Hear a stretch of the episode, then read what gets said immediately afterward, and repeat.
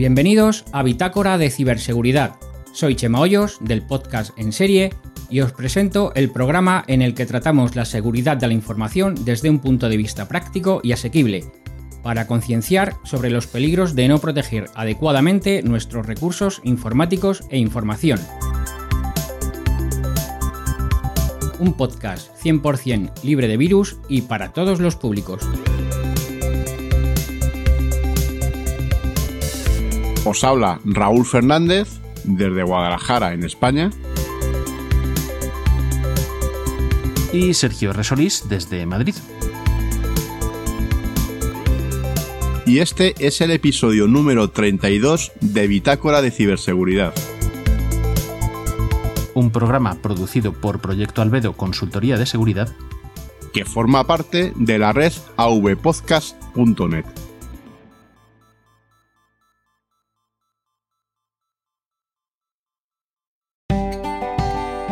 Bitácora de Ciberseguridad. Un programa de AV Podcast. Para afrontar con garantías los peligros de Internet. AV Podcast. Tú eliges qué escuchar.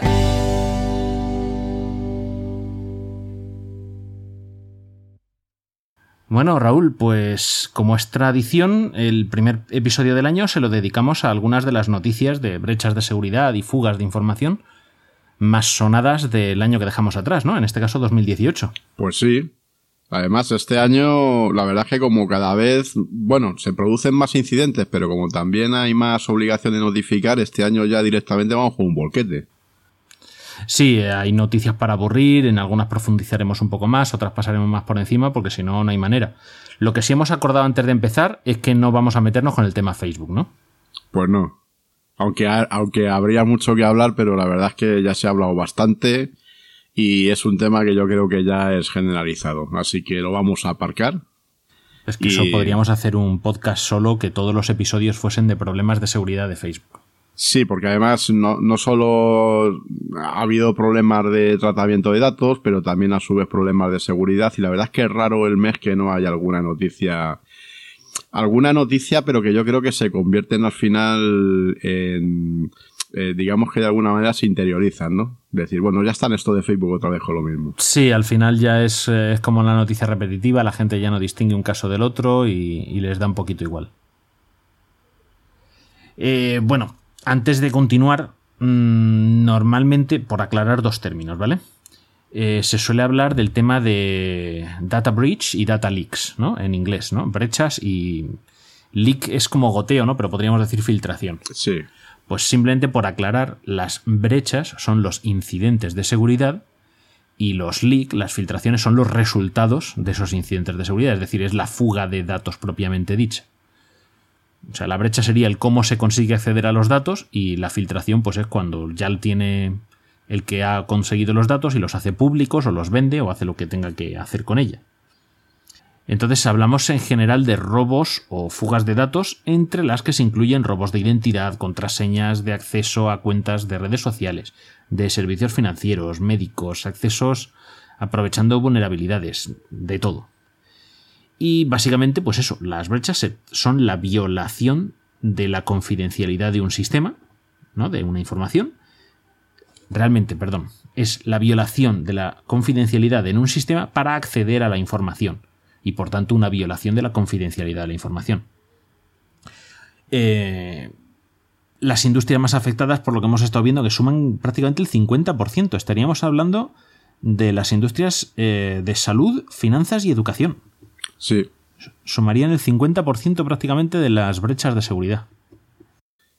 Sí, ya como, como he comentado antes, pues bueno, ha habido un incremento muy, muy significativo de los, de los incidentes, pero bueno, que se pueden achacar también a que son más, más públicos y más notorios también.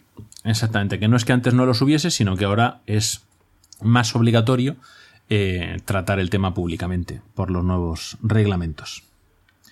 Así que bueno, hemos puesto algunas noticias por meses, ¿no? Para, para, hacer un recorrido a lo largo del año. Sí, porque la verdad es que, aparte de lo que ya teníamos por ahí, te ponías y ya digo, salían 200.000, entonces bueno, pues lo que, lo que hemos hecho un poco es el, el degranar por meses una o un par de noticias y bueno, comentarlas. Algunas de ellas, como la primera que vamos a dar, pues incluso hemos hecho algún programa sobre ello, pero bueno, ahí están.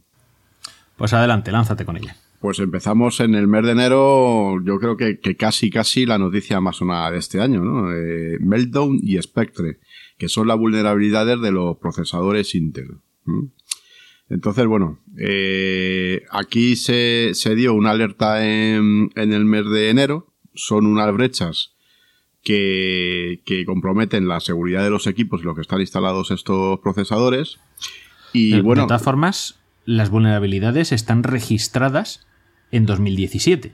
O sea, los Sí. CVEs de las vulnerabilidades son de 2017, aunque bueno, digamos que públicamente cuando más se hizo sonar la noticia fue ya en enero, sí, lo por las hemos, repercusiones, demos que hubo. Sí, bueno, lo he metido en enero porque fue realmente cuando salió la noticia y empezó un poco además todo el eh, to- todo el barullo a- a- aparejado a esta, a esta noticia, ¿no? Sí, Y el bueno, ruido mediático. a día de hoy, vosotros lo explicasteis muy bien, eh, Andreu y tú, en el capítulo que hicimos especial sobre este tema, que en el mes de Andreu, febrero, ¿no? Andreu lo explicó bien. Ujú. Que es el, el, episodio de febrero, que es el número 21, que El dejaremos 21. el enlace en las notas del programa. Efe- efectivamente. Y bueno, a día de hoy creo que no sé si están parcheadas las vulnerabilidades o no están parcheadas. Yo además tengo, lo comenté en algún sitio, tengo, aparte de los equipos que utilizo normalmente, las tablets que tengo siempre me gusta que, o me gustaba que tuviesen Intel, con lo cual a día de hoy no sé qué es lo que pasa con esto. Pues a ver, en principio se supone que hay cosas que están parcheadas, cosas que no. La mayor parte de ellas están parcheadas a nivel del sistema operativo, ¿no? O de firmware, pero no al nivel de diseño, porque no dejan de ser estas vulnerabilidades, parecen ser problemas de diseño. Entonces el- los parches aplicados están en capas superiores. Habrá que esperar a nuevas generaciones de procesadores para ver que vengan sin las vulnerabilidades Bueno, de hecho yo, Meltdown y Spectre. de hecho yo tengo por ahí un procesador eh, Intel, un par de ellos, que no se instalan los parches. O sea, que debe ser por un problema de software.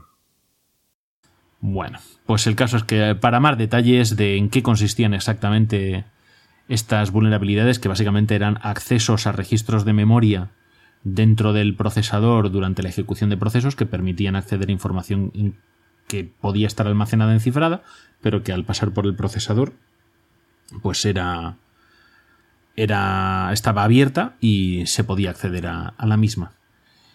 Eh, os dejamos el enlace al programa, allí está bastante más, eh, bastante mejor explicado, gracias a Andreu del podcast Securizando. Y nos vamos a ir a febrero, ¿no? A febrero, dale. Mira, pues vamos a empezar con, con una noticia ya más de ámbito americano, que es de donde suelen venir la mayor parte de las noticias. Eh, básicamente porque es donde mayor, más prensa tecnológica hay. Pero bueno, vamos a empezar con una curiosa, ¿no? Tenemos que investigadores de Chromtech eh, se toparon con un contenedor público, otro más, según dicen, en los sistemas de Amazon S3 y se encontraron que había más de 119.000 documentos escaneados, entre los que se incluían datos de ciudadanos tanto estadounidenses como extranjeros, pues con documentos de identidad, eh, carnet de conducir, pasaportes, algunos formularios, direcciones de contacto, teléfonos, de todo. Y parece ser que es que esos datos eh, pertenecían a la compañía Bongo Internacional, LLC, eh, que fue vendida en 2014 a FedEx, la empresa de transportes americana.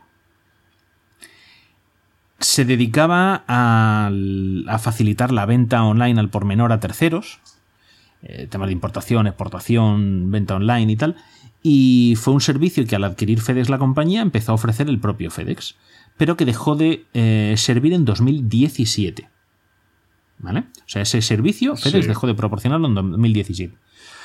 Pues aunque la empresa fue comprada en 2014 y FedEx dejó de dar el servicio en 2017, resulta que en 2018 esta gente de Chromtech hace público que han descubierto este contenedor en Amazon S3 con datos, los 119.000 documentos que hemos hablado, pertenecientes al periodo de 2009 a 2012. Pues no está mal, ¿eh? ¿Vale? O sea, son tres añitos de documentos de antes de que la empresa fuese comprada y, por supuesto, de antes de que el servicio de esa empresa dejase de, de proveerse al público. Entonces, pues lo que queremos dar a conocer con esta noticia es que cuando una empresa A compra a una empresa B, la empresa adquirida debe notificar a sus clientes, a los titulares de los datos que manejan, que esos datos van a ser transferidos a la nueva empresa matriz. ¿Vale? Eso mm, Sí. permite a los usuarios eh, oponerse al nuevo tratamiento de datos, querer cancelar los datos, ¿no? El derecho al olvido y estas cosas, rectificarlos o lo que corresponda. Entonces hay que notificarlo. Sí, pero Y ya sabes cómo funcionan estas cosas también en Estados Unidos, ¿no? Esto, y- si, y si eso los, datos en vez de deshacerse de ellos, pues se los das directamente al gobierno y eso y ya está. El problema es que en este caso no es que se deshiciesen o no se deshiciesen o que FedEx, simplemente es que parece ser que FedEx quizá ni llegó a darse cuenta de que ese servidor estaba ahí y, ahí estuvo por años y años, probablemente lo estaban pagando, lo que pasa es que claro, dentro de las facturas de, de FedEx pues sería una cantidad irrisoria que nunca llamó la atención y, y ahí quedó con todos esos datos expuesto, abierto, disponible a cualquiera que, que lo encontrase. Entonces, pues también a las empresas que compren a otras que se aseguren de inventariar exhaustivamente todo lo que adquieren. No solo a nivel de hardware, sino de servicios externalizados como servicios en la nube. Así debería de ser. Lo que pasa es, bueno, muchas veces en la práctica, pues bueno, se compra la empresa, porque muchas veces cuando se compra una empresa, ¿qué es lo que estás comprando? Cartera de clientes, ¿no? Pues cartera de clientes, patentes, Claro. mm, recursos, mm, bienes inmuebles, a saber en cada caso lo que... Y entonces muchas multinacionales compran empresas pequeñas para posicionarse en un nicho determinado, cierran la empresa y no se gastan ni un duro en estos temas. Ese es el problema que hay. Pues sí. Mm, Y vemos aquí lo que ha pasado. Pero claro, al final en este caso es FedEx el responsable. Sí, efectivamente. Es que es una cosa que no. Por no haber hecho el inventario cuando compraste, has pasado a, a ser responsable de una filtración de, pues eso, de 119.000 documentos, que se dice rápido, ¿eh? Sí, sí, sí. Serán menos personas, porque habrá varios documentos de, de cada persona, Claro. pero yo qué sé, ponte que, que es eso, que has, que has hecho. Los ciudadanos de otros países igual no es tanto problema, pero en Estados Unidos tú sabes que como uno de los datos que se haya filtrado sea el número de la seguridad social, eh, la suplantación de identidad es relativamente sencilla en Estados Unidos. Hombre, Sí, en Estados Unidos con el número de la seguridad social se hacen virguerías. Vamos, de hecho hay gente que la arruina en la vida. Exactamente, entonces mm, leñé, es que es un- una responsabilidad ya no solo legal, sino moral. Es cuestión de ética. Pero bueno, vamos a pasar a otra divertida en marzo Nos vamos a ir, sí, al mes de marzo. y, Y- vamos a ir a- al subcontinente de la India. Vamos a ir a la India, donde se filtraron los datos de identificación de ciudadanos en la que están registrados por sumar de 1.100 millones de habitantes. Creo que es el segundo país más habitado después de China, ¿no? Me parece que sí. Eh, es el. Es una base de datos, la base de datos, digamos, entre comillas, de los DNIs indios, ¿vale? Sí.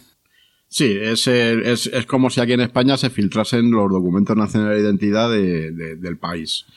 Salvo que en la India, en esa base de datos, también se recogen, aunque el gobierno diga que no, por lo que parece, información financiera.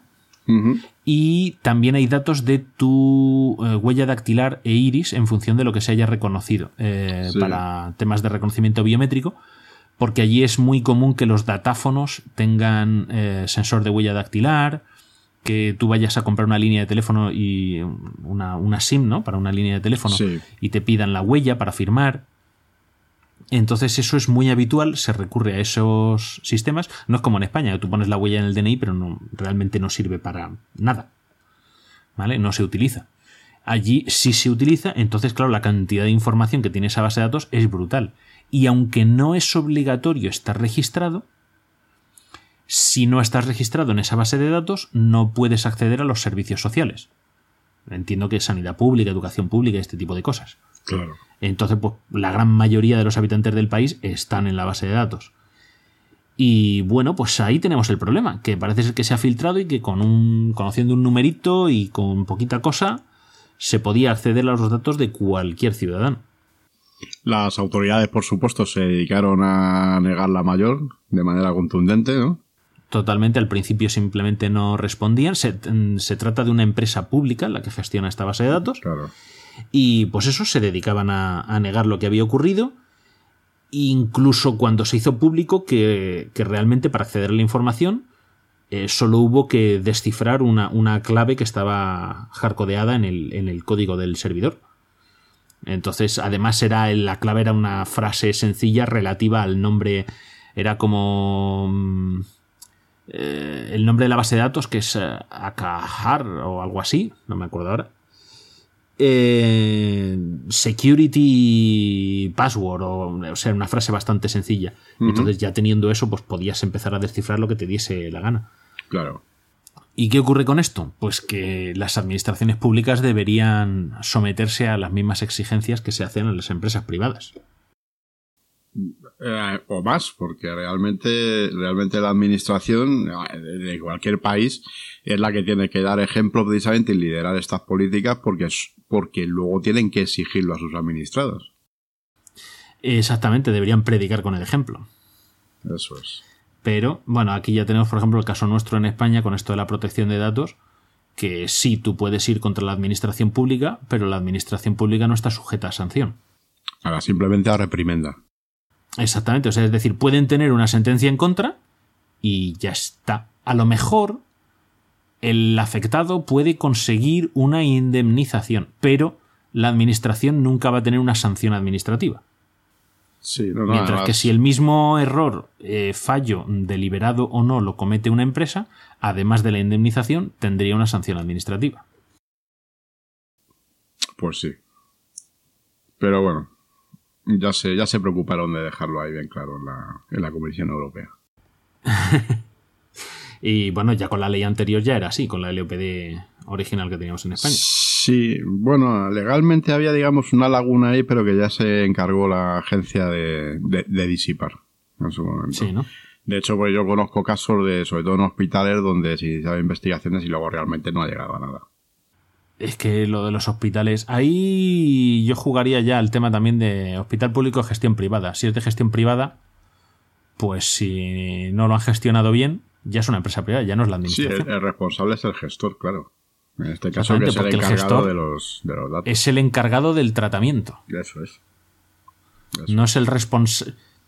Es el, respons el responsable es el hospital, que es público, En este, pero el gestor es el encargado. Claro, pero en este caso sería, en este caso sería, aunque nos vayamos un poquito el tema, merece la pena explicar esto que has dicho. En este caso sería la administración como responsable de los datos el que sí le pediría responsabilidades al encargado que es el gestor de la instalación. Para, para dejarlo claro, cuando hablamos de protección de datos, cuando una entidad pública o privada, da igual, recoge nuestros datos, por ejemplo, si te suscribes a una newsletter y le das tu nombre, apellidos, DNI, el email, los datos que te pida, tú se los das porque quieres dárselos para que te mande la newsletter. Esa persona que te pide los datos para enviarte la newsletter es el responsable del tratamiento de esos datos. Es la persona que te los pide porque te los pide para, cierta, para hacer ciertas eh, labores. En este caso, enviarte un- unos correos electrónicos, ¿no? Una newsletter. El responsable del tratamiento podría ser la empresa que subcontrate para enviarte esas newsletters. No sé si el ejemplo más o menos es claro, Raúl. Sí, sí, sí. Sí, el- Entonces, el- en el caso del hospital, los hospitales públicos de gestión privada, el hospital público forma parte de la Consejería de Salud de la comunidad autónoma en cuestión. ¿Vale? No vamos a complicarlo. Forma parte de la administración pública y la administración pública sería la responsable de la gestión de los datos. Pero, al haber concedido la gestión del hospital a un agente externo, está haciendo que ese agente sea el responsable del tratamiento. No el responsable de los datos, sino del tratamiento de los datos. Eso es. Y una cosa que establece el reglamento europeo y la nueva ley orgánica de protección de datos es que ambos deben supervisarse y apoyarse para el cumplimiento de la ley. Sí, porque en el, en el reglamento sí hay una novedad, digamos, y es que el responsable tampoco puede llevarse las manos, porque tiene una, la responsabilidad de, de estar invigilando precisamente al, al, Al encargado del tratamiento. encargado del tratamiento. O sea que sí se podrían derivar responsabilidades subsidiarias. Exactamente. Que no eliminan las responsabilidades del encargado. Pero bueno, esto a partir de enero veremos a ver cómo se empieza a aplicar esto, con la fantástica nueva ley que tenemos aquí. Bueno, vamos a pasar entonces a abril. Y aquí vamos a hablar del blog de WeLiveSecurity.com, que es de la compañía ESET. Menos mal que lo has dicho tú, porque digo, si tengo que leer yo la página web esta con mi inglés, Es We Live Security, nosotros vivimos la seguridad. yo le digo Vale. Bueno, pues la compañía ESET es una compañía de, antivirus, eh, para el que no lo sepa, y bueno, pues hacen sus investigaciones, publican sus cosas y este es su blog. El caso es que en abril publicaron una pequeña investigación que habían hecho, pequeño o grande no lo sé cuánto les llevó, pero detectaron, o lo que comentaban que detectaron en la tienda de aplicaciones de, de Google Play, es que fueron 35 antivirus falsos. Eh, el tema de falsos quizás es un poco excesivo. El caso es que parece ser que esos 35 anti- bueno, sí son antivirus falsos porque muchas de esas aplicaciones no son antivirus directamente. Entonces, en ese sentido sí son falsos. Algunas tenían ciertas funcionalidades, otras no tenían ninguna funcionalidad. Había una que era de pago, había otra que incluso suplantaba la marca de, de la propia ESET. El caso es que las que ofrecían alguna funcionalidad eran funcionalidades muy endebles o, o muy superadas ya tecnológicamente hoy en día. Es decir, que cualquier malware se las salta. O sea, de las más eficientes que había era tener una lista negra de aplicaciones maliciosas. Hmm. Entonces, pues ya está, tengo una lista negra y si te instalas una de, esta- una de estas aplicaciones te salta una alarma. ¿Cuál es el problema que, que hay al utilizar este tipo de, de aplicaciones? Pues aparte de que nos estamos comiendo publicidad, mmm, que no es algo que debería estar haciendo un antivirus, pues que tenemos una realmente falsa sensación de seguridad. Es decir, no, no, yo tengo una puerta blindada, pero luego tienes las paredes de cartón. Y en este caso es que ni siquiera la puerta es blindada. Sí, en el, en el mejor de los casos, pues bueno, no pasa nada. Y en el peor, pues bueno, incluso se, se, se- yo leí en su momento que incluso algunas de estas aplicaciones al revés. Lo que hacían era en sí mismas eran un virus para recopilar Eh, sí. información. Puede, puede ocurrir. De hecho, hay otro, otro, además del enlace al artículo, vamos a poner el enlace a un hilo de Twitter de, que lo tengo aquí apuntado, de Lucas Estefanco, ¿vale? que es el usuario, que lo publicaba ya en noviembre, ampliando esta información de- del blog. Y, y nos habla incluso de. O sea, él abre el hilo hablando de. ¿Te imaginas un antivirus para móvil que se detecta a sí mismo como aplicación maliciosa? ¿Vale? O sea, con eso os dejamos ahí el, el cliffhanger para que entréis a, a ver el hilo. Y, eh, y simplemente, pues que cuando busquéis soluciones de seguridad de cualquier tipo, eh, busquéis cosas de confianza. Cosas de confianza no significa buscar marcas de reconocido prestigio, porque hay cosas de marcas de reconocido prestigio que no valen para nada. Pero mm, sí buscar qué hay detrás, qué es lo que hacen, o por qué lo hacen, o cómo. Obviamente no, no hablamos de que busques a nivel de ingeniería, de que trates de descubrir qué es lo que hace, pero sí que nos documentemos y que veamos qué hay detrás de esa aplicación o de ese sistema en el que vamos a, al que vamos a confiar nuestra seguridad, la de nuestros datos, la de los datos de nuestros clientes. Entonces es importante que, que busquemos proveedores de confianza, tanto a nivel particular como profesional.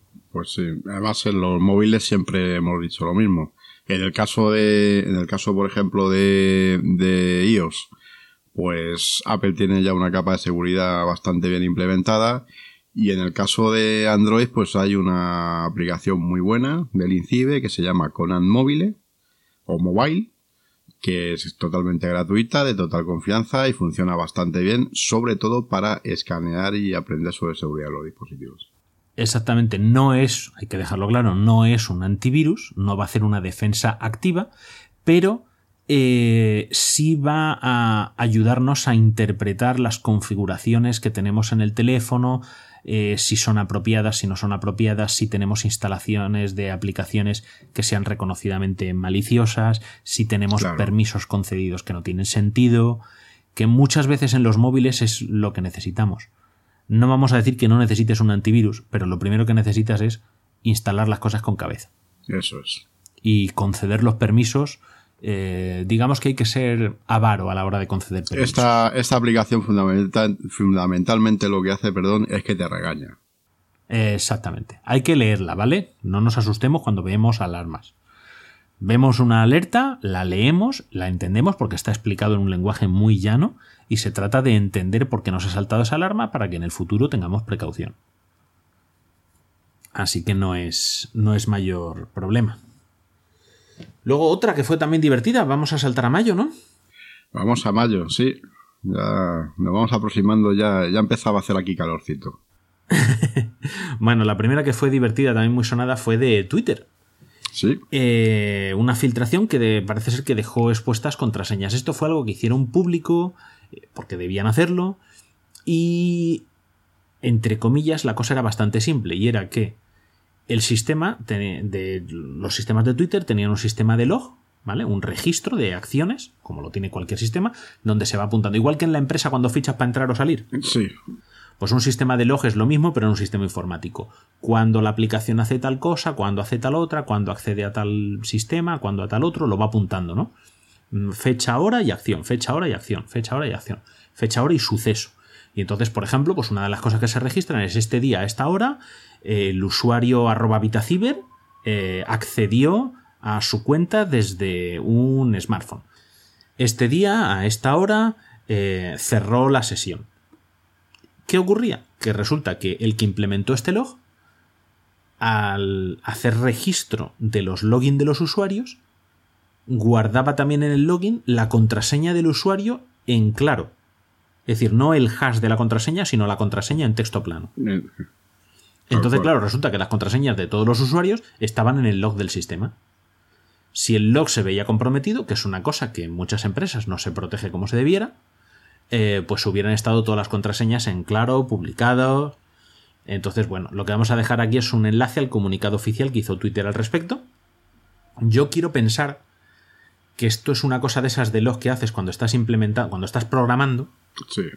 y, y haces depuración y entonces pones un log a nivel exhaustivo mostrando un exceso de información porque estás tratando de comprobar que todo funciona como debe.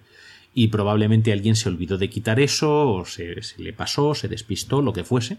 Pero claro, no deja de ser un problema de seguridad en caso de que ese log se hubiera visto comprometido. Efectivamente. Y luego, pues otra cosa parecida, mm, no sé si os acordáis que una vez hablamos de una vulnerabilidad que hubo en Telefónica, que si tú eras cliente y te conectabas a la página web, como cliente, ¿no? Al área de cliente, si conocías el ID de otro usuario, una vez que estabas dentro, cambiabas en la URL el ID de usuario y accedías a, pues, a las facturas de otros clientes. Lo mismo que pasó con lo del Exnet, el sistema Sí. este de comunicaciones judiciales. El fantástico sistema LESNET. Pues algo parecido, relativamente parecido, ha debido pasar con la compañía T-Mobile. ¿Vale? También pasó en el mes de mayo. mm, Vamos a, a compartir el enlace. Y creo recordar que fue por aquel entonces que el community manager de T-Mobile debió responder a alguien que les increpaba, ¿no? Por, por estos temas de seguridad. Y Sí. creo recordar, ¿vale? Hablo, estoy hablando de memoria, igual me equivoco. Que les respondió algo así como. ¿Y qué ocurre si nuestros sistemas son tan seguros que no puede haber fugas de información?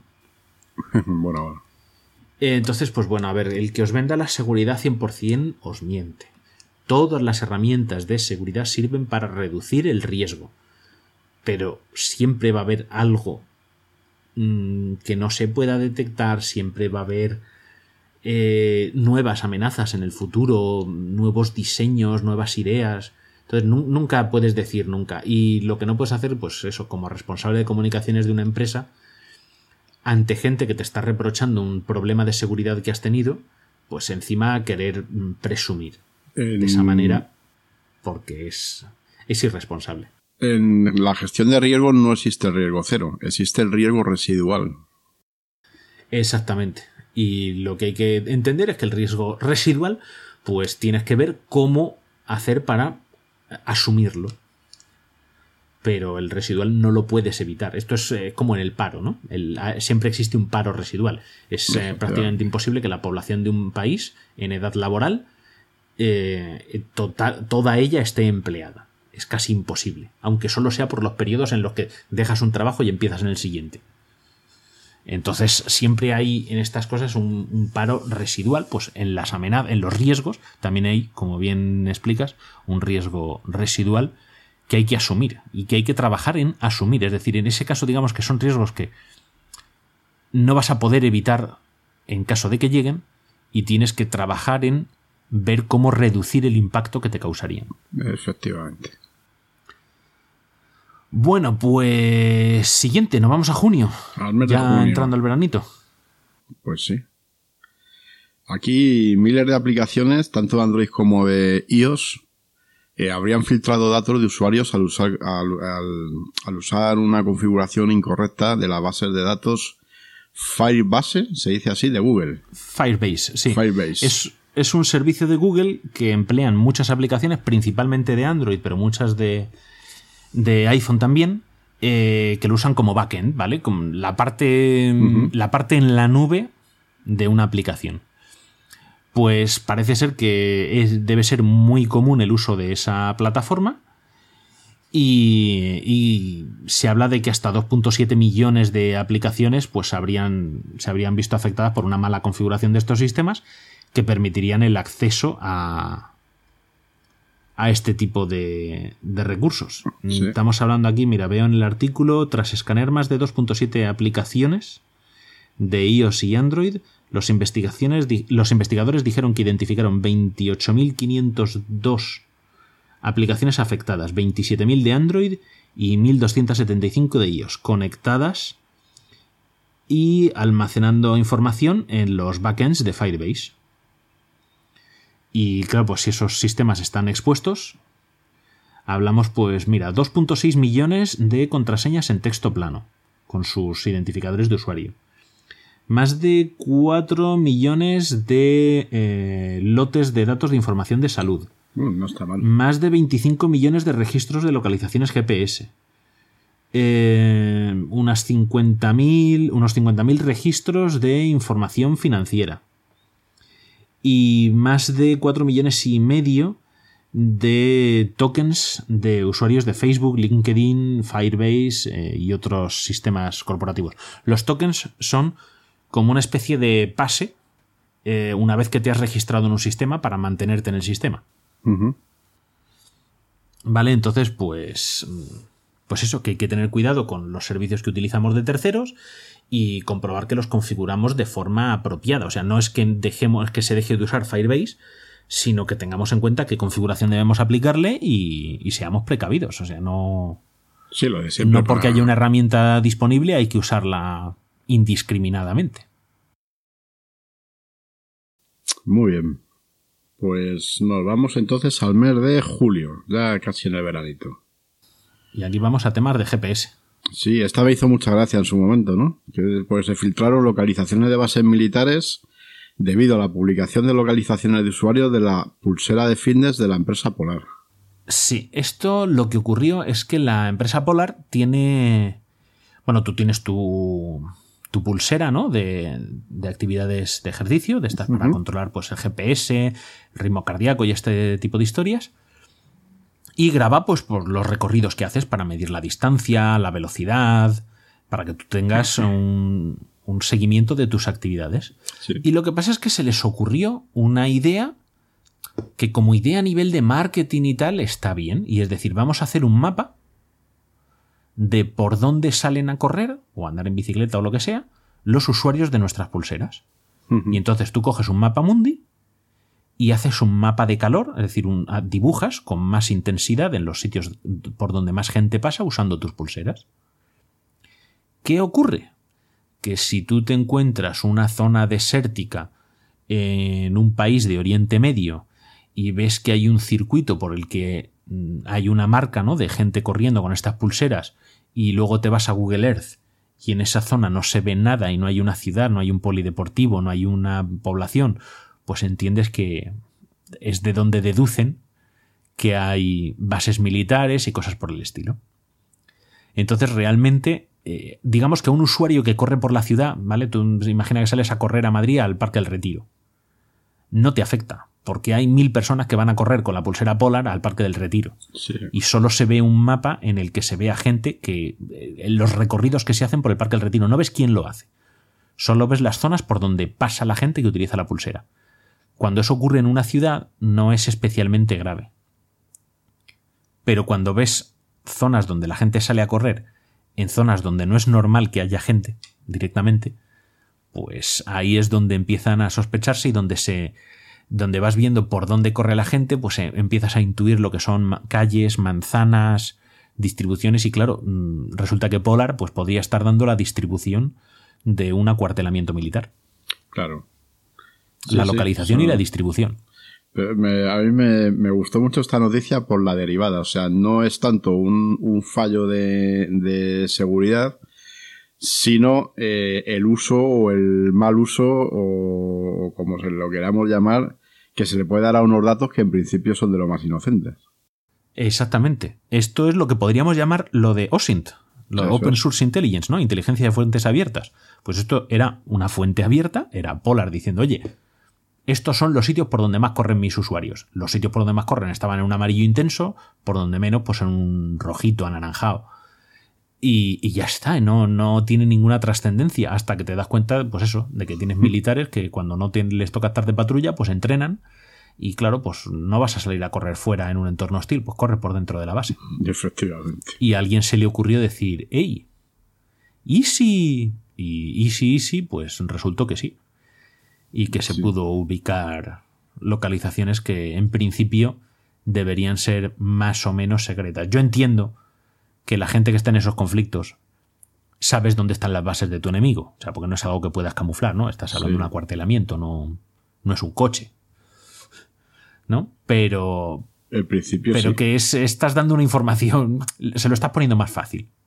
Pues sí. Y sobre todo porque incluso estás eh, dando información de la distribución del lugar porque obviamente no corren por dentro de edificios, sino que corren por las calles. Eso es. Pero bueno. Eh, a ver, ¿qué es lo que me has puesto en agosto? Pues en agosto he puesto una cosa que también fue un poquito sonada, y es que eh, un virus eh, provocó el cierre de varias fábricas de TSMC, que es uno de los mayores fabricantes de, de iPhone. esto Mm, lo, que, lo que provocó eh, fue que, durante un fin de semana, que eh, por, un ataque de un virus que podría ser eh, una variante de WannaCry, se produjese lo que es el cierre de las fábricas el incidente no, el incidente en sí no tendría mayor trascendencia si no fuese porque Apple estaba precisamente con el lanzamiento de uno de los últimos productos que había lanzado y esto eh, provocó una serie de, incidentes en cadena que lo que provocó fue un retraso bastante grande en los planes de continuidad de la compañía. Sí, recuerdo que esta noticia la comentamos en uno de los episodios. TSMC es un fabricante de microchips, ¿vale? Es un fabricante de semiconductores y trabaja para todo el que le compre. O sea, es como Foxconn, que es no, donde se fabrican, entre comillas, donde se fabrican los iPhone, pero no se fabrican los iPhone, los Dell, los HP, ¿vale? Fabrican para todo el mundo. Entonces, pues TSMC es igual, pero sí, es uno de los proveedores importantes de, de chips para los iPhones. Y entonces, si no recuerdo mal, el problema fue que introdujeron un sistema afectado dentro de la red de producción. Sí. Y entonces se expandió por ahí otros sistemas, tuvieron que hacer un cierre de seguridad y hasta que no restauraron los sistemas no pudieron volver a poner toda la maquinaria en marcha. Sí, además esto eh, parece ser que fue durante precisamente un fin de semana. Bueno, fue, el, el, asunto de WannaCry aquí en España en Telefónica fue un viernes también, ¿no? Y entonces, pues lo que, lo que hizo esta fábrica, pues en cuanto, en cuanto tuvieron conocimiento, constancia de esa filtración, pues parar directamente para que no se viese afectado ningún proceso crítico. Básicamente, hablan de que pudo afectar a 10.000 de sus equipos, ¿eh? Sí, a ver, esto, sí, habla aquí de unas 10.000 máquinas, sí. Eh, esto, al igual que se hizo en su momento aquí en Telefónica, es el procedimiento cuando tú no sabes realmente lo que está pasando. Exactamente, aislamiento y compartimentación. Eso es. O sea, tú bloqueas, evitas que. Lo primero es evitar que se propague. Eh, en este caso no estamos hablando, se habla de que posiblemente no hubo filtración de información, porque se trataría de un ransomware que lo que hace es secuestrar la información. Uh pero no parece ser que no llegó más allá, actuaron de forma apropiada, lo que pasa es que claro, luego el volver a levantar todos los sistemas poco a poco, asegurándote de que no están afectados, eso lleva su tiempo y es por lo que comentabas. Implica que tu proceso de producción se ralentiza, sirves más tarde a tus clientes, los clientes de tus clientes reciben más tarde, en este caso pues fue el tema de los iPhone, como podría haber sido eh, pues un proceso alimenticio, ¿vale? una fábrica de alimentos. Fue una, fue una noticia muy sonada porque, claro, se vio comprometida la fabricación precisamente de los, de los iPhone, ¿no? Y bueno, es muy mediático por eso, pero tú imagínate que estuviera ocurrido en una farmacéutica y te retrasan un mes la entrega de las vacunas de la gripe. Sí, por ejemplo. Pues imagínate el desastre social que eso supone. Claro, por eso siempre está lo que hemos comentado muchas veces, los planes de lo que es la, resiliencia de las, de las instalaciones, ¿no? En este caso, además. En este caso, los planes de respuesta a incidentes. yo lo comenté también, me parece, en uno de los programas y también en uno de los grupos que tenemos por ahí en Telegram. el, problema de esto no es tanto el incidente de seguridad como lo que provoca luego. O sea, estos son las fichas de dominó que van cayendo. El, el problema que tienen los procesos industriales es que todo lo que no sea una parada programada, que se llaman así, eh, conlleva una situación crítica. Eh, porque un proceso industrial, ponerlo en marcha después de un frenazo de emergencia es muy complicado. Estamos hablando de meses muchas veces. Pues sí, es, una cosa realmente compleja y, hay que tener mucho cuidado. y pues vamos al siguiente. El siguiente es del mes de septiembre ya. Pues sí. Y esta es noticia de altos vuelos, ¿no? Noticia de altos vuelos porque fueron robados datos de 380.000 clientes de British Airways. Ahí es nada. Casi nada. Aquí leo en la página web de Incibe que la compañía aclaró que la información de los clientes, tanto personal como financiera, se vio comprometida desde las 23.58 del 21 de agosto hasta las 22.45 del 5 de septiembre.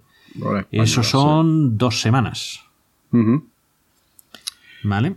Eh, horas españolas, ¿no? Sí, esto como todos estos incidentes, luego ha habido habiendo distintas investigaciones. Eh, parece ser que se podrían haber visto afectados eh, datos personales, datos de tarjetas de pago, que fue el problema aquí, y que no fueron notificadas previamente. Y bueno, al final, en, hace muy poquito, en noviembre de este año que termina, pues la aerolínea terminó, terminó admitiendo que desde septiembre de 2018 otras 185.000 personas se podrían haber visto afectadas, lo que dejaría pues el número casi en unas 600.000 clientes. Por lo que estoy leyendo, probablemente se podría eh, tratar de un ataque de cadena de suministro.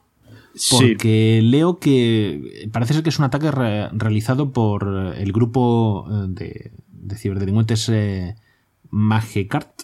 Sí. Eh, y dice, al parecer, los atacantes lograron hacerse con el control del servidor ocultando código JavaScript dentro de la librería Modernitzer, sí. encargada de recolectar la información, tanto en la web de la compañía como en la aplicación móvil. Por lo que entiendo, lo que lograron es una librería JavaScript que se utiliza en los formularios web, eh, la modificaron incluyendo su código, lo que no sé es si lograron acceso al servidor y modificaron la librería, eso sería un ataque entre comillas tradicional. Sí. O si eh, modificaron la librería y lograron que se instalasen una librería modificada. Si lograron modificar el, digamos, el instalador antes de que llegase a British Airways, se trataría de un ataque de cadena de suministro porque el British Airways estaría, o, la empresa que les lleve la gestión de la web, estaría descargándose, pues es como si te actualizas Windows y viene ya con virus la descarga de Windows. Sí, no sé si me explico. En este caso no sé qué fue antes, si estaban en el servidor o lo modificaron, o si modificaron la librería antes de que entrase. Si la modificaron antes de que entrase, habría que ver si ha afectado a más gente o solo a... El caso es que es una brecha de seguridad que luego ha afectado a más aerolíneas. Eh, aquí, aquí, el, aquí el, el alarmismo, digamos, estaba justificado primero porque sabemos que a partir de mayo de 2018 había entrado en vigor el Reglamento General de Protección de Datos en, en Europa Y el problema aquí, lo que le achacaban las autoridades a British Airways es que había tardado muchísimo tiempo en notificar la brecha de seguridad y eh, lo más sangrante era que, claro, los usuarios habían puesto comprometida su información financiera, en este caso de tarjetas de crédito, durante un lapso de al menos dos o tres meses. Con lo que Ah, eso... incluyendo el número de tarjeta y los códigos Claro. del CVV. Sí, sí, claro, porque al, al final y al cabo lo que se vio comprometido fueron datos financieros de la pasarela de pago. Eh, una burrada. Claro. Esto insisto en que luego ha- se, se ha conocido en otras aerolíneas. Lo que pasa que, bueno, eh, aquí fue el primero conocido y además con una gestión bastante mediocre. Bueno, por lo menos parece ser que han ido comunicando todo con detalle. No sé si hubo que apretarles demasiado las tuercas o no para que lo hiciesen, pero parece ser que lo han hecho. Sí, pero lo cual es es- importante. Estamos hablando de que aquí, por eso hablo de, por eso hablo de una, por eso hablo de, una gestión mediocre, porque estamos hablando de que, de que esto eh, fue a primeros de, de septiembre, prácticamente, cuando se empezaron a conocer bien ya todos los datos, y no fue hasta noviembre cuando la compañía ya, digamos, que confirmó el alcance del incidente, pero siempre en base a datos y a investigaciones externas. Sí, vamos, que hubo que ir apretando las tuercas. O sea que por eso digo que, que como tú has dicho y bien has dicho, ha habido que apretar las clavijas. Pues nada, pasamos a octubre y a uno de los gigantes de Internet. Pues sí, y estamos hablando de, de- de Google. Habíamos prometido no meternos con Facebook, pero no hemos dicho nada de otros. Y esta vez, le- y esta vez yo defiendo mucho a Google en ciertos aspectos, pero aquí toca que le sacudamos, pero bien además. Eh, bueno, por un incidente de, por un incidente también, pues se vieron comprometidas, parece ser, que unas 500.000 cuentas de usuarios. Lo cual, eh, pues lleva o ha llevado a la compañía a anunciar el, el cierre de, de esta, de esta red social. De Google Plus, que De no lo has mencionado. O sea, a ver, Eh, lo, lo interesante es que eh, todos los servicios de Google están enlazados. Es decir, si tú tienes una cuenta eh, Claro. de Gmail, tienes una cuenta de YouTube, tienes una cuenta de Google Plus, es la misma cuenta. Entonces, el problema de que Google Plus filtre tu cuenta significa que podrían haber llegado a acceder a otros servicios tuyos, como tu canal de YouTube, tu cuenta de correo electrónico, etcétera, etcétera. Entonces, bueno, parece ser que Google Plus era abandonware, ¿no? Eso es, era un sistema que ellos mismos Sí, de daban hecho, el mantenimiento mínimo del mínimo y han dicho, pues mira, en vez de solucionarlo, nos cargamos la plataforma y fuera. de hecho, la noticia correcta no es que Google anunciase el cierre, sino que Google anunció el adelanto del cierre que ya estaba previsto. Lo que, lo que Correcto. pasa, lo que pasa que no sabía muy bien cómo hacerlo y que casi les ha valido hasta como, como excusa. Aquí sí quiero hacer un inceso. Eh, bueno, primero, esto, esto fue descubierto de una, como parte de un proceso de auditoría interna. de- bueno, entonces, de- de- de entonces el palo que hay que darles es chiquitito, porque lo hicieron bien. Sí, a ver, lo que pasa que, bueno, eh, todo lo que decías tú antes y lo que decíamos, por muy bien que lo hagamos, cualquier compañía o cualquier persona está expuesta a un incidente, el que sea.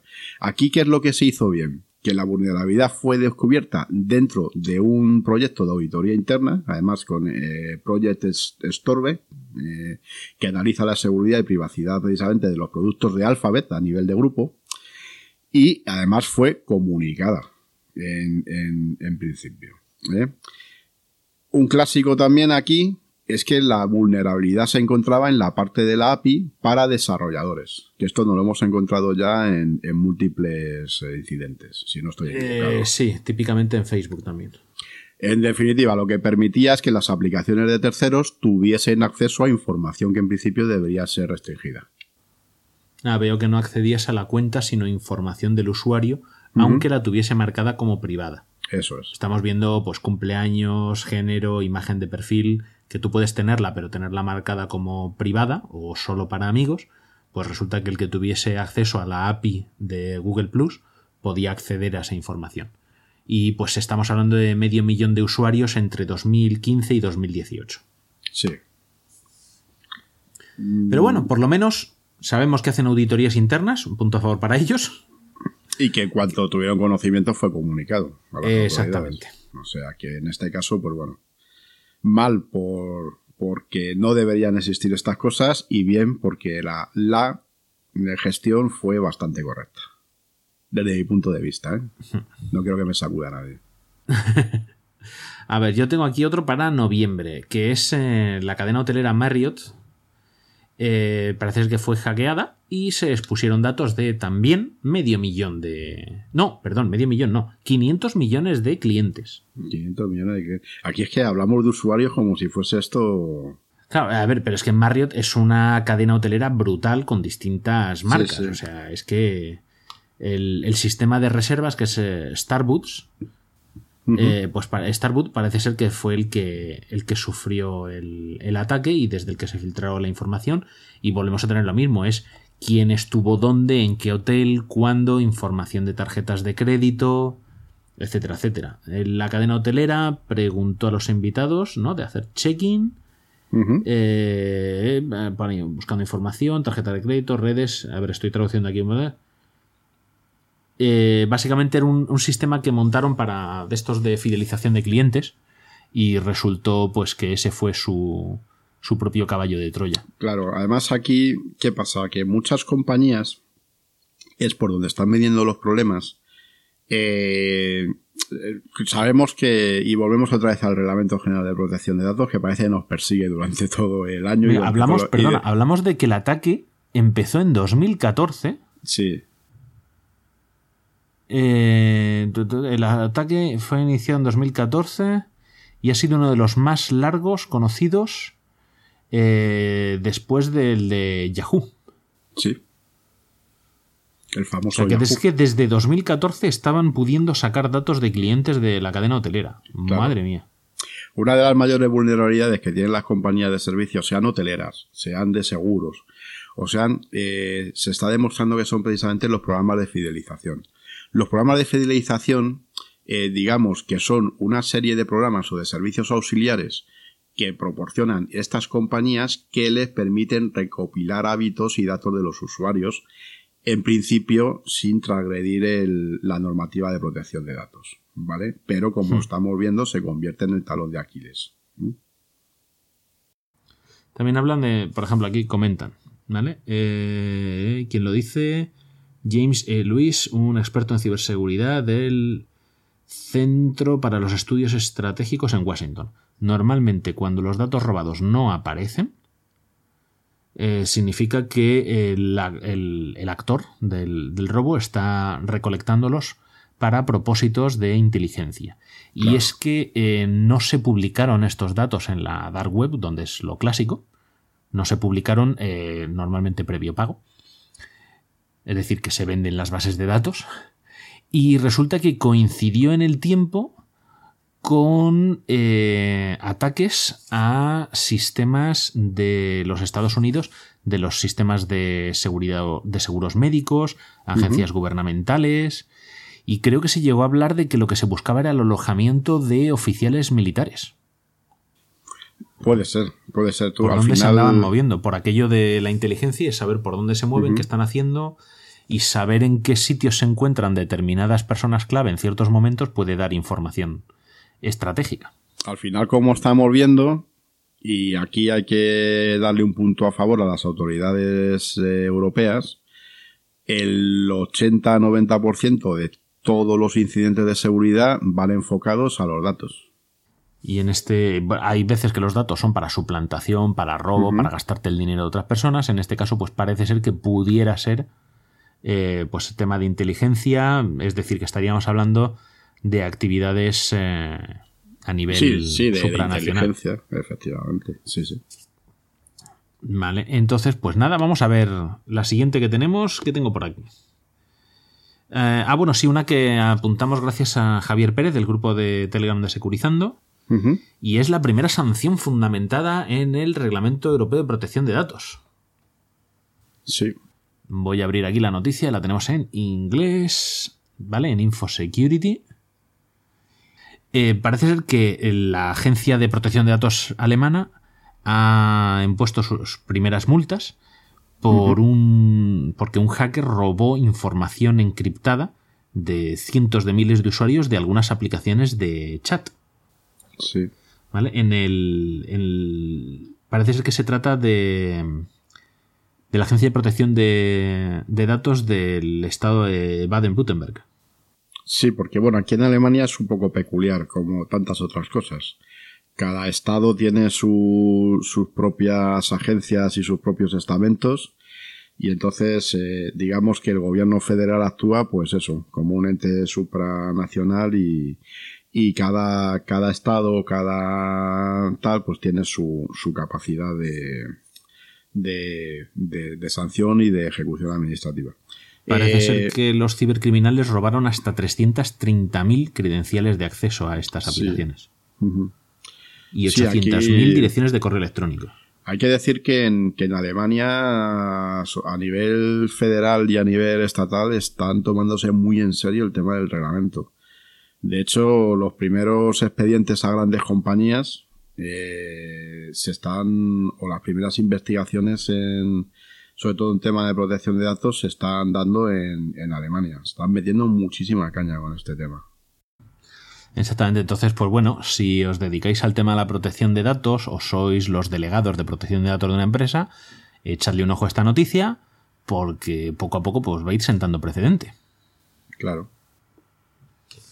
Y aunque cada país va a hacer su ley de transposición, como se ha hecho en España, eh, al final todos juegan bajo las reglas del reglamento europeo.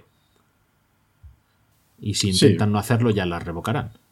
Sí, una, una de las incógnitas además en este asunto ya, como aunque nos vayamos un poquito también del tema, es eh, cómo, cómo se va a aplicar el reglamento, cómo se van a graduar las sanciones y, y, y si se va a disparar a todo lo que se mueve. Porque estamos viendo una cantidad de incidentes que son conocidos. Sabemos que luego esto es eh, la punta del iceberg. Luego, aunque te obligue la normativa, por debajo hay una cantidad de incidentes diarios que no se notifican o que no salen a la luz pública que realmente eh, se- los profesionales estamos muy expectantes a ver cómo se va cómo se va a producir esta, esta aplicación porque yo creo que hasta la propia administración, bueno, aquí sin ir más lejos, la Agencia de Protección de Datos se les ha ido de las manos ya desde el principio, porque es que no tienen personal para poder acometer esta, esta tarea que es titánica. Claro, es que a ver cómo lo gestionas todo. Y si tienes que gestionar todos los incidentes y ver cuáles son sancionables, cuáles no, eh, es que es una barbaridad. Y además en Y un luego, sistema... y luego que hay que tener en cuenta que estos sistemas de sanción en base a las leyes de protección de datos sancionan a la empresa que incumple sus obligaciones de protección proactiva y de notificación en caso de haber un problema, pero esto no satisface para nada a la persona afectada por una filtración de datos. Claro, por eso digo que además luego entrarán en consideración también eh, la jurisprudencia, que tan extensa era con la, antiguo, con la antigua ley y que, y que vino a poner muchas cosas en su sitio. Eh, y, cómo se va, sobre todo, cuál va a ser la graduación de, la, de las sanciones. Eh, porque, bueno, claro, hay una serie de incidentes. Eh, en la una de las últimas charlas que yo he asistido, se hablaba de que incluso habían bajado los expedientes sancionadores en la agencia, porque precisamente, y eso sí es verdad, el reglamento va más enfocado a la prevención y a la colaboración que no a la sanción pura y dura, al régimen sancionador. Pero bueno, también sabemos que muchos incidentes se producen por dejación de las funciones o de las obligaciones de las empresas. Entonces, es- esto es lo que no sabemos cómo se va, cómo se va a comer. Pues mira, vamos a seguir en Alemania, pero con otro gigante. Nos vamos a diciembre y a Amazon. Y entonces tenemos a un señor alemán que decide aplicar su derecho al acceso a los datos y contacta con Amazon y dice, oye, mándame lo que tengas sobre mí. Y entonces Amazon le manda información. Le manda unos 100 megas, unos 50 archivos con búsquedas e información privada, además de 1700 ficheros de audio junto con transcripciones, aunque este usuario nunca había utilizado Alexa. ¿Vale? Esta frase última la he leído eh, literal del blog de Ispasec, ¿vale? Eh, unaaldia.ispasec.com, que es donde nos informamos de esta noticia. Y resulta que es que pues Amazon cometió un error y le envió a esta persona pues esos ficheros de audio con sus transcripciones pertenecientes a otro usuario. Este usuario que recibe esta información que no le corresponde trata de contactar con Amazon sin éxito y finalmente contacta con la revista CT Magazine. La revista CT Magazine se pone a explorar la información que ha recibido. Y logran identificar a la persona afectada, a su pareja, conocer hábitos, horarios. Es decir, claro, 1700 ficheros de audio de esta persona utilizando Alexa en su casa. Pues imagínate. Logran contactar con esta persona y al final, pues bueno, ya cuando la revista se puso en contacto con Amazon, ahí ya sí hicieron caso. Y bueno, aún así tardaron tres días en responder mm, indicando que ya habían hablado con las personas afectadas, solucionando el problema, eh, no concedieron entrevista ni nada por el estilo. Entonces, pues eso, que fue un error, probablemente un sistema... Yo, yo quiero achacarlo a un sistema rudimentario para cumplir con el derecho de acceso a datos. Que realmente pues dejó un repositorio de datos de un dejarían ahí algo de otro usuario que no correspondía y, y, pues como estaba en la misma carpeta copia pega y a correr sabes Sí, me imagino. Esto, esto es un, esto es un fallo humano. Vamos, ya digo. tiene Esto- pinta de fallo humano porque es raro que te mande todos tus datos y los audios Más- de otra persona Por eso digo que, que un sistema como el de Amazon, que, que yo creo que son bastante, que son bastante expertos en estos temas, pues bueno, que te manden los tuyos mezclados con lo de otro. Lo que llama aquí la atención son los audios, ¿no? ¿Eh? Aquí dice, por ejemplo, además en su momento es que vi que habíais comentado la noticia, pero no la había leído. Eh, también se escuchaba en las grabaciones a la víctima hablar con su novia, a la que se llega a oír cómo se ducha en uno de los audios. Lo de que se ducha ya es ponerle morbo a la noticia. Obviamente, si tú tienes un altavoz de estos en tu casa inteligente, mm, trata de escuchar todo lo que sea. Alexa incluso me parece que le puedes hablar susurrando para que te responda susurrando. ¿Vale? Por ejemplo, si tienes los niños durmiendo, cosas por el estilo. Sí, claro. Entonces son micrófonos muy sensibles para que no tengas que estar pegando voces por la casa. No, no, es así, es literal. Sí, y sí, sí. claro, se trata de que pueda escucharte, estés donde estés, y darte una respuesta a la consulta que le hagas. ¿Qué implica eso? Pues que va a estar grabando a casco porro y que estás poniendo tu privacidad en manos de, en este caso, la mayor tienda online del mundo. Sí, por eso digo que, que, que supone, esto sí que pone, o sea, supone una, una exposición brutal. O sea, Claro, en caso de problemas, pues tú imagínate que ya no es que te roben las credenciales, es que tú imagínate que alguien logra conectarse a estos sistemas y los audios de quién puede sacar. No sé, yo me quiero imaginar tener un micrófono de estos en casa de un político. por ejemplo. Las risas que te puede dar. Sí, sí, o sea, por eso digo que, que, es, eh, que es información, vamos, es abrirte en canal. O sea, porque mayor, mayor privacidad que tiene alguien en su casa, pues, pues se ve comprometido también de esta manera. ¿no? Claro, el problema es que, fíjate, estamos hablando, se habla mucho, ¿no? De que se ha perdido la privacidad. Pero claro, en este caso no es que estés ya exponiendo tu privacidad, sino que estás exponiendo tu intimidad. Eso es. Ay, Que es lo que es lo que nos queda por proteger. Porque la privacidad la tenemos bastante vendida ya. Pero al menos debemos conservar la intimidad. Y con estos sistemas muchas veces los estamos exponiendo. Yo no digo que no se utilicen, pero que hay que tener conciencia de lo que estás haciendo al utilizarlos. Eso es. A mí me dan cierto reparo. Y más los que vienen de Facebook, Google, Amazon. Me parecen peligrosos porque no son empresas que se dediquen a darme ese servicio Yo, yo soy sino un... que dan otros servicios y eso es un valor añadido que mejora sus otros servicios y te conviertes en una fuente de información. Si a mí una empresa me dijese, no, no, yo te vendo un sistema que se dedica a hacer esto y yo te cobro por hacerte este servicio y no gano dinero por vender tus datos en otro lado o por hacer uso de tus datos de otra manera. ¿Esa empresa puede ser atacada, hackeada y se pueden filtrar mis datos? Sí pero las probabilidades de que salgan los errores por otro sitio son menores. Yo soy un convencido y un fan de la domótica, pero a mí estos sistemas me dan mucho reparo. A mí, más que, el, re- más que el reparo del sistema, a mí me da reparo el quién los está poniendo en nuestras casas.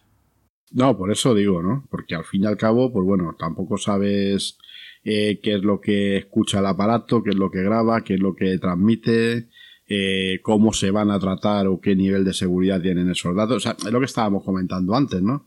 Eh, te están poniendo un cacharro en tu casa que te está oyendo hasta respirar y por otro lado estás teniendo constancia de cientos de brechas de seguridad todos los meses, ¿no? Precisamente de este tipo de compañías. Pues sí. Pero bueno, no vamos a alargarnos demasiado y vamos a continuar con otra noticia que afecta a todos los que tengáis una página web con WordPress. Esto es la rebelión de las máquinas contra las máquinas. Exactamente, esto básicamente es eh, al más puro estilo virus. Esto lo, mejor tienes que, dicho. esto lo tienes que explicar tú, pues a mí me explota la cabeza. Pues, eh, a ver, mm, voy un poquito también sobre la marcha. Eh, tenemos WordPress infectados por un malware atacando a otros WordPress.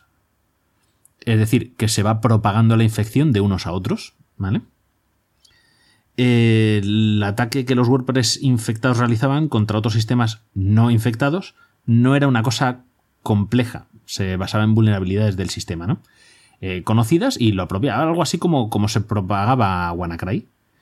Al final lo que estaba haciendo es convertir un montón de instalaciones WordPress en una botnet, en una red de sistemas zombies para hacer acciones a capricho del, del que controlaba la red. Eh, había casos en los que se habían visto pues, múltiples intentos de acceso al servidor. eh, o sea, hay que proteger, tenemos que proteger nuestras, nuestros sistemas. Esto lo, lo publicó, si no me equivoco, WordFence, Sí, creo que sí. ¿vale? Sí. Y, y lo que hay que poner es sistemas que limiten el número de intentos de acceso a la página web, hay que evitar el usuario Sí. admin, hay que evitar contraseñas débiles. En este sentido, últimamente sí hemos detectado un incremento muy significativo de los ataques a páginas web, ¿verdad? Pues sí, y cada vez ocurre más. Y claro, cuando ocurre alguna vulnerabilidad, se detecta alguna vulnerabilidad, esta es fácil de explotar.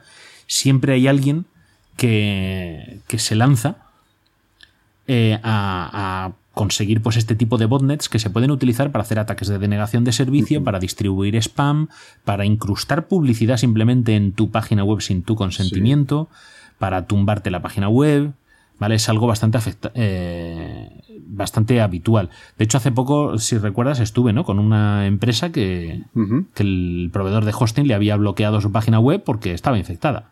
El Sí. proveedor de hosting te pega el cerrojazo y allá te las apañas tú. Y vamos, era un WordPress, era una cosa relativamente sencilla, se levantó y no hay, no hay mayor problema. Pero le habían editado, que lo tengo por ahí el archivo, lo tendría que sacar tiempo algún día para explorarlo. En WordPress, digamos que el núcleo es el config, el, el archivo wp-config.php, es como el corazón del, del- de la aplicación de, de servidor, ¿no? De, de WordPress, del, del CMS, pues mm, ocupaba varios cache extra, varios kilobytes extra de información, teniendo en cuenta que es PHP, esos son bastantes, bastantes líneas de código. Eh, a este usuario en concreto lo que hacía era conectarle su WordPress a otro WordPress, a una base de datos de otro sitio.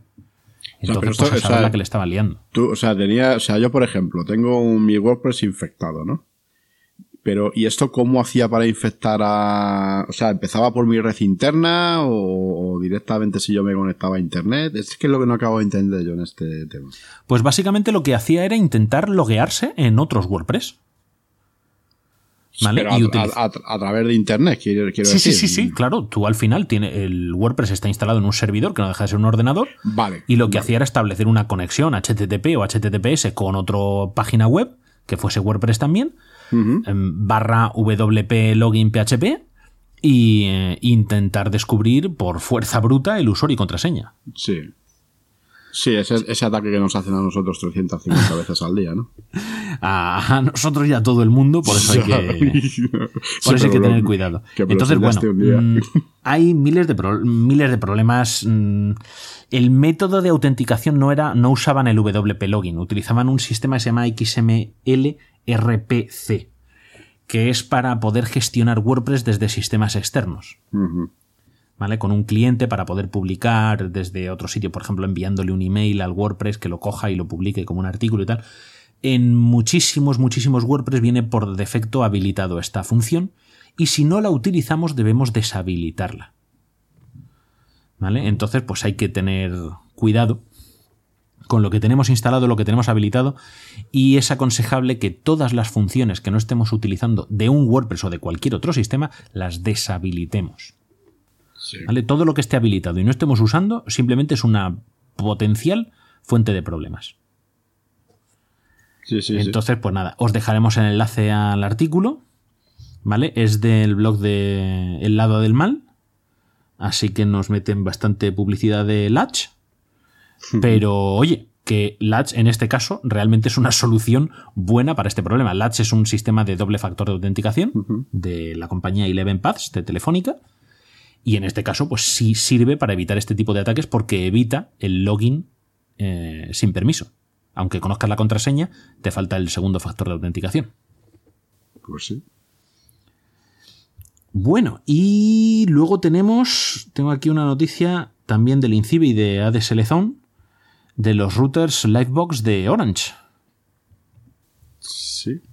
¿Vale? Eh, el investigador de seguridad Troy March de Bad Packets LLC ha publicado una vulnerabilidad que podría permitir a un atacante remoto obtener la contraseña Wi-Fi y el SSID, el nombre de la red Wi-Fi, de los routers Livebox 2.1. Básicamente es una vulnerabilidad en el firmware del sistema y hay que actualizarlo. El caso es que, claro, esto expone eh, millones de routers de los que distribuye Orange. Además, yo que soy bastante lego en estos temas, es un sistema muy sencillito, ¿no? Porque se hace a través del puerto 8080. Pues a ver que lo miro en un momentito. Sí, get.getnetworkconfig.cgi en el puerto 8080. Quiero decir que es relativamente sencillo. Ah, sí, realmente es acceder a un fichero determinado y Ajá. de hecho en varios ficheros me parece que aparecía las contraseñas. Se puede acceder a varios ficheros y esto pasa por tener el acceso web desde la WAN de nuestro router. Nuestro router tiene dos lados. WAN, que es el que se expone a Internet, y LAN, que es el que está dentro de nuestra casa, digamos. Donde La- la- PC, la- yo, tablet. se- yo siempre digo el, el- el interior y el exterior. Exactamente, pues la LAN es el interior y la WAN es el de acceso a Internet. Los routers debemos deshabilitar el acceso a HTTP o HTTPS desde la WAN, si no es imprescindible. Volvemos a lo de antes. Deshabilita lo que no vayas a utilizar. ¿Para qué sirve tener habilitado el acceso a HTTP desde la WAN? Pues para que si tú tienes una IP estática, ¿vale? Una IP fija, te puedas conectar desde el exterior a tu router para hacer cambios en la configuración. ¿Por qué ibas a querer hacer eso? La mayor parte de la gente no necesita hacer eso. Y en caso de necesitar hacer eso, cambiar la configuración de un router en remoto, es mucho mejor poner un servidor VPN dentro de tu red, que la puedes poner con una Raspberry Pi, o si tienes un router potente y de calidad, posiblemente integre soluciones de, de servidor VPN sencillitas, que puedes utilizar para conectarte a la red interna desde fuera y ya desde dentro de tu red, aunque tú estés fuera, pero lógicamente estás dentro, eh, te conectas al router y modificas lo que tengas que modificar. Pero dejar la puerta abierta directamente para que cualquiera pueda llamar, realmente lo que le estás dejando es el, el- el formulario de usuario y login accesible desde Internet. Y en este caso encima había archivos que no estaban protegidos por ese login y ese era el problema, que accedías a esos archivos y tenías las contraseñas en claro, en texto plano. Sí, curioso. Así que ya sabéis, otro motivo más para actualizar los routers y los equipos que tengáis en casa, las cámaras IP y este tipo de sistemas, pues que oye, siempre pueden tener fallos de, programación o de diseño y, y pueden suponer una vulnerabilidad importante, porque si te acceden al router y se hacen con el control del mismo, pueden usarlo en tu contra, pueden usarlo para vigilarte, pueden eh, desviar tu tráfico, mm, pueden emplear el, tu router, pues como se utilizó la botnet Mirai famosa, aquella que afectó a, sobre todo a cámaras IP, para atacar a terceros. Es decir, que depende lo que consigan hacer una vez que entran en el router, las posibilidades son. son infinitas casi. Pues sí. Y luego, bueno, esto lo estamos grabando en diciembre. Y no hay diciembre que se precie que no termine con el ranking de las cont- peores contraseñas del año, ¿no? Para más, sí. Además estamos grabando el día 28, ¿eh? pero no hemos metido ninguna. No hemos metido inocentadas, salvo que nos la hayan colado, pero las noticias no las hemos buscado hoy tampoco, así que esperemos que no. Esperemos.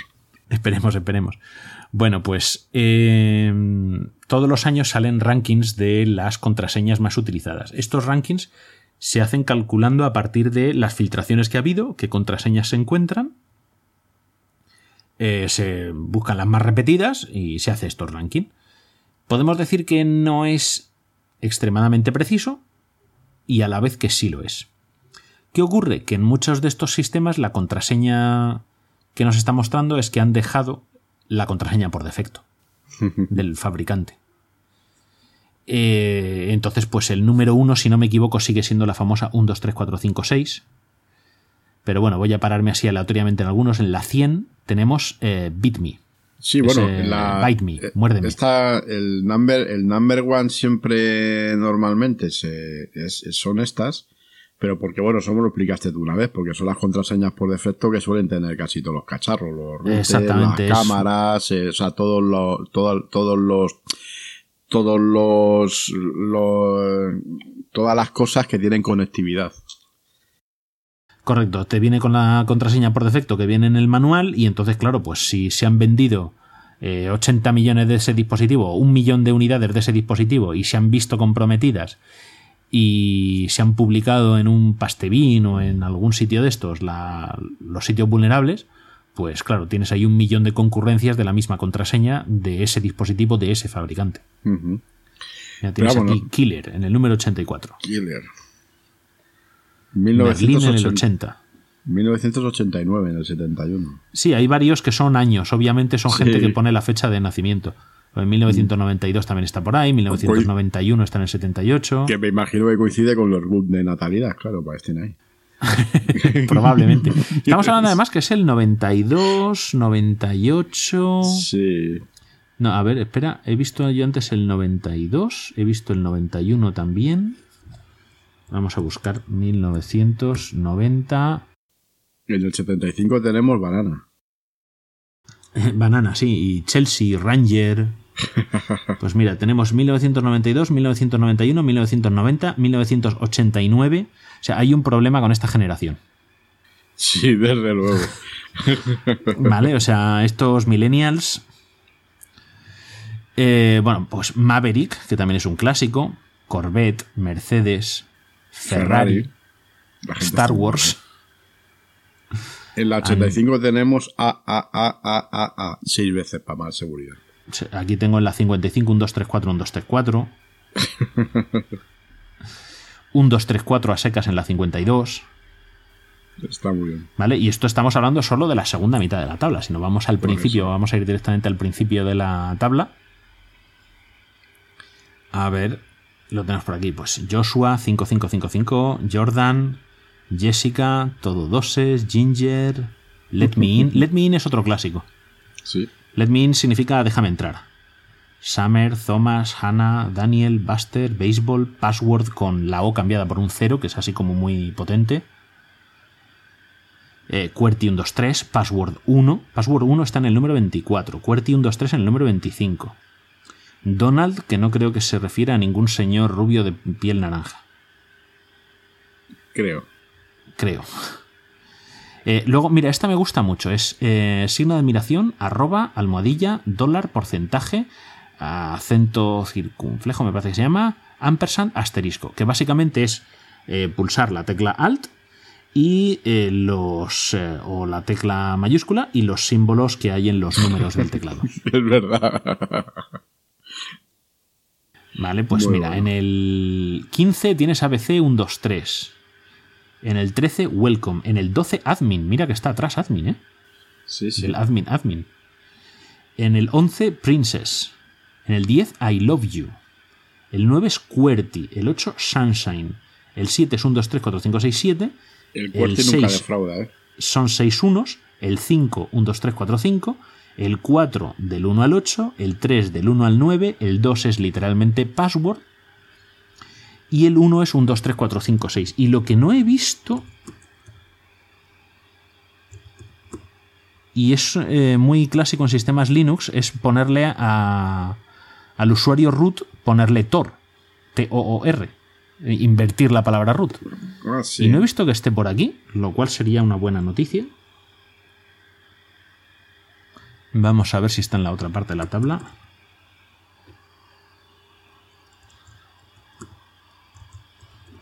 Pues no, en esta lista de Fortune, de Teams ID, no está. No está. Eh, yo estas listas, mi recomendación sería si sois administradores de sistemas, es que la metáis en una lista negra, si tenéis sistemas de autenticación de usuarios, que los usuarios no puedan usar estas contraseñas. Y además hay páginas web, eh, no sé si esta de Teams ID es una de ellas, tengo, tendría que comprobarlo, eh, que permiten ver, eh, pero si no hay varias que podéis buscar por ahí, que permiten ver contraseñas por defecto de muchos aparatos que se venden. ¿Vale? Porque, oye, jo, que me compré tal aparato de segunda mano, no tengo el manual, no tengo la contraseña por defecto, después de haberle hecho el reset con el botoncito. ¿Y cuál es la contraseña? Pues en una página de esas la puedes encontrar. Pues yo todas esas contraseñas las metería en una lista negra para que los usuarios no puedan utilizarlas. Y si sois fabricantes de sistemas, aunque vuestro equipo vaya con una contraseña por defecto, también prohibid que los usuarios lo meten y obligad a los usuarios a poner una contraseña propia. Claro. ¿Vale? Eso me parece que el estado de California, oí en el podcast de Mixio, que en el, estadio, en el estado de California quieren obligar a que los sistemas que se fabriquen allí obliguen al usuario a cambiar la contraseña por defecto. Sí, esto es algo que ya se lleva oyendo tiempo. Pues en Pero- California querían legislar eh, sobre eso, no sé si ya lo habían hecho ya o no, no, no lo recuerdo, pero como explicaba Alex Barredo, lo bueno de eso es que si tú tienes cosas en California y las quieres vender en California, pues no vas a hacer el sistema para obligar a eso en California y hacerlo distinto en Illinois. Sí, pero esto yo creo que ya hay algún fabricante de, de cámaras o algo de esto que ya que ya obliga a cambiar las las, Hombre, es que debería ser por iniciativa propia de los fabricantes, no porque la legislación les obligue. Y yo, y yo creo que es relativamente sencillo el implementar una solución de este tipo. O sea, es que al final Sí, lo que pasa es que yo creo que no lo hacen eh, por usabilidad, porque luego la gente No, se claro. olvida de las contraseñas, no utiliza gestores de contraseñas y entonces dice, dejo la contraseña por defecto y si me olvido voy al manual y la tengo ahí.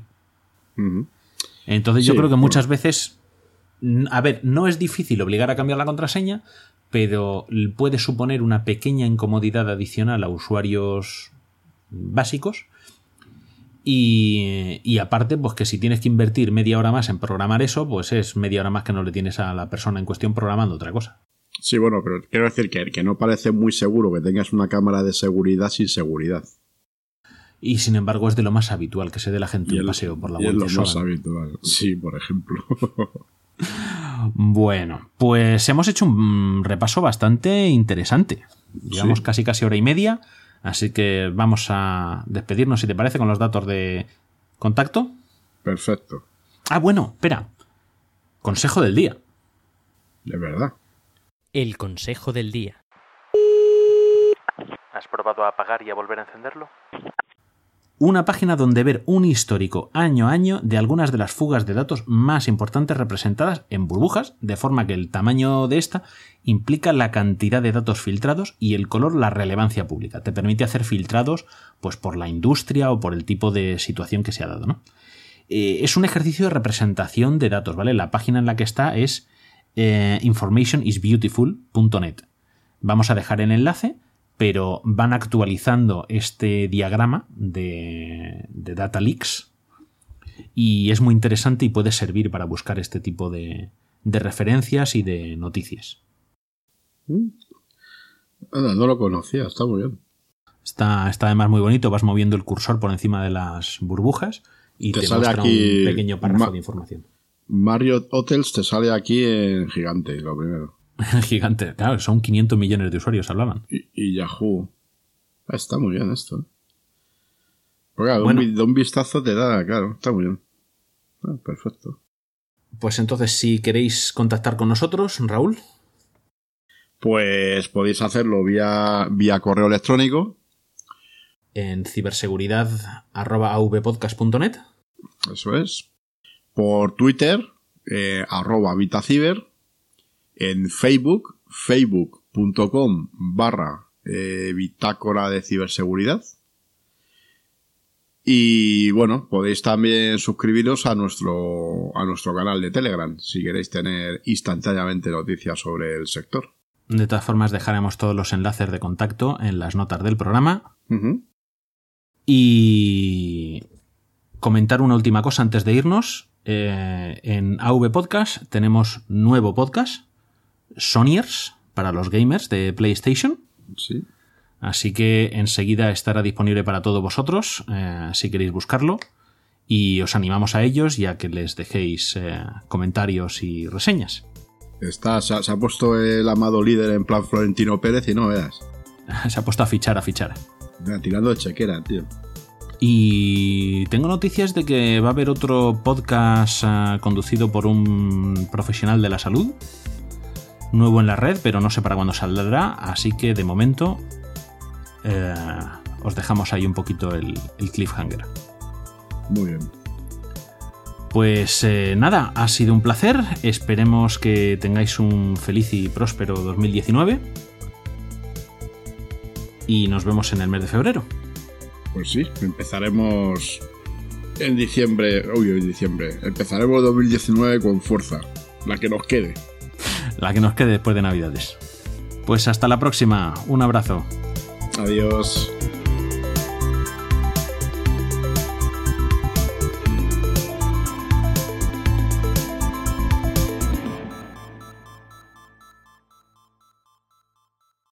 avpodcast.net Sonido en red.